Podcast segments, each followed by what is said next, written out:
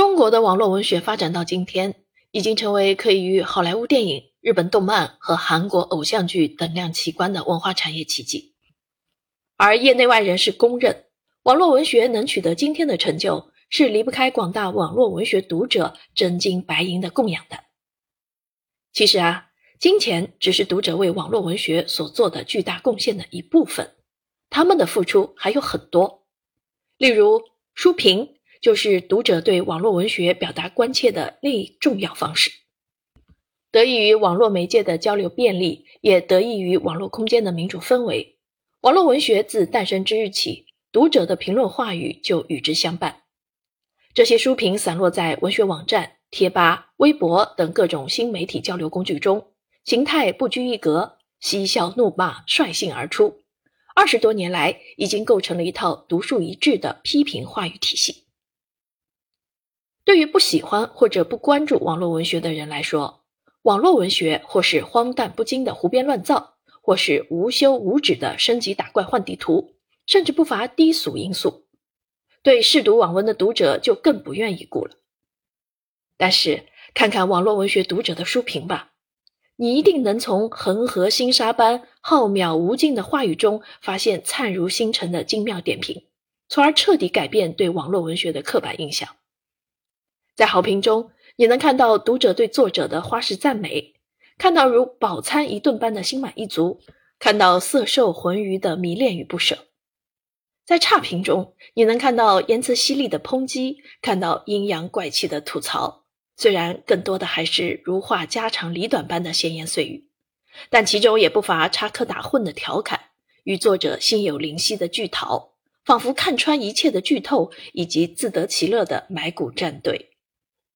此时你才发现，一旦获得话语权和言说平台，哪怕只喜欢读小白文的大众，也不是什么沙发土豆。其中不乏颇为挑剔的老饕和优秀的段子手。大浪淘沙，为了能在海量批评话语中露个脸儿、博出位，网络文学读者在组织自己的评论言辞时，其实是很拼的。难怪有人说，网络文学读者的评论比小说还精彩。透过那些妙趣横生的评论，你能看到千千万万个有趣的灵魂。读网络文学读者的书评，就如推开读者心灵之窗，洞察他们的所思所想，他们的喜好厌恶。换言之，读网络文学读者的书评，就是了解他们的思想观念、阅读兴趣和阅读水平的最好方式。由此，可以对网络文学的接受效应做出更为准确的判断。书评及口碑也是把握网络文学作品优劣的最佳方式。毫不夸张地说，读者书评的质量总是与网络文学作品的质量成正比。通过书评，你能发现哪里是大呼过瘾的爽点，哪里是热血沸腾的燃点，哪里是心痛欲绝的虐点，哪里是催人泪下的泪点，哪里是笑出八块腹肌的笑点。当然，也知道哪张是寡淡无味的水根。哪些结局是江郎才尽的烂尾？哪部作品又是让人跳脚的太监？再加上花样百出的玩梗和欢乐不断的吐槽，书评常常会给你带来意想不到的收获。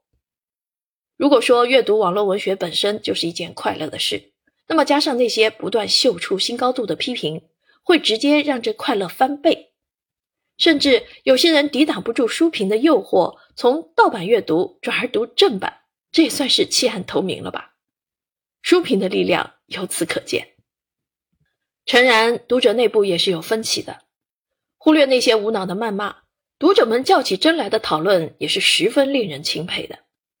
他们能发掘出作品中草蛇灰线的伏笔，找出书里书外的证据，脑补各种情节，探讨各种设定，相互争鸣，论战不休。更有甚者。将作品论证发展为技术甚至学术研讨，这些讨论其中虽然不乏让人莞尔一笑的玩笑话、气话，但总有些评论会让你发出“我怎么没想到”的惊叹，产生“应作如是观”的明悟。当然，也绝对少不了究竟谁对谁错的思考与推测。然后你会越发认真的阅读，会对作品有更多的回味与思考，乃至产生。也评点两句或写点什么的冲动，因此，书评是有生产力的，它在生产阅读兴趣。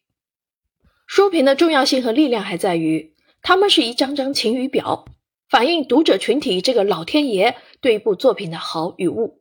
甚至能具体到哪一章、哪一段、哪句话、哪个词。网络文学读者书评不仅能借此做到精准打击，还能做到及时推送。由于发表在网络，书评不仅在读者间流转，而且也能及时把意见传递给作者和编辑。这不像传统纸媒上的评论，他们总是在作品完成以后才发生。尽管这些评论更专业、更严密、更深刻，但他们能影响的也只能是作者今后的创作了。进行时的读者书评却直接影响着进行时的网络文学创作。作者能根据书评把握读者的口味喜好，及时发现作品存在的问题，调整自己的叙事方向，甚至找到灵感。因此，聪明的作者不仅会汲取批评意见，甚至会邀约读者参与创作。这是之前的媒体环境难以想象的文学生产方式。总之，书评是网络文学接受效应最直观的。也是最充分的体现，它对网络文学生产已经产生了巨大的影响，值得特别关注。